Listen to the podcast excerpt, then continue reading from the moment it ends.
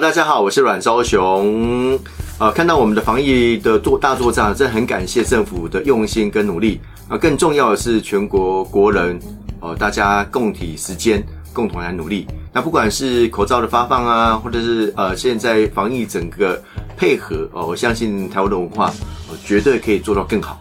那没有最好，只有更好哈。那不管怎么样，这防疫的工作其实就如同我们过去要所关心的这个防灾的议题一样哈。不管防灾任何的议题发生的时候，我们都希望能够有一个更精确的态度跟资讯，大家可以共体时间，共同来努力。十七年前的 SARS 的经验是非常可贵、非常重要的。那这个防疫的经验，呃，就让我们这次面对到啊武汉肺炎的时候，我们有充分的准备跟理解。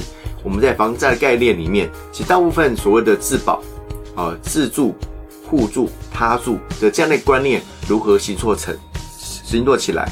那面对于防疫也好啦，防灾也好，其实基本上它就是一个危机管理很重要的环节。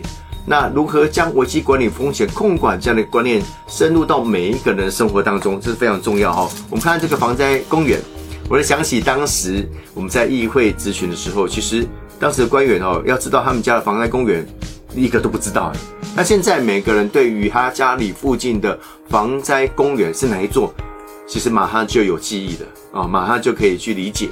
我相信这是长期以来我们所努力的结果。就如同现在的防灾的体系，我们从九二一之后开始建构啊，不管是在建筑法规上面也好，或者是整体防灾的能量提升也好，我们都必须要做更多的努力跟搭配。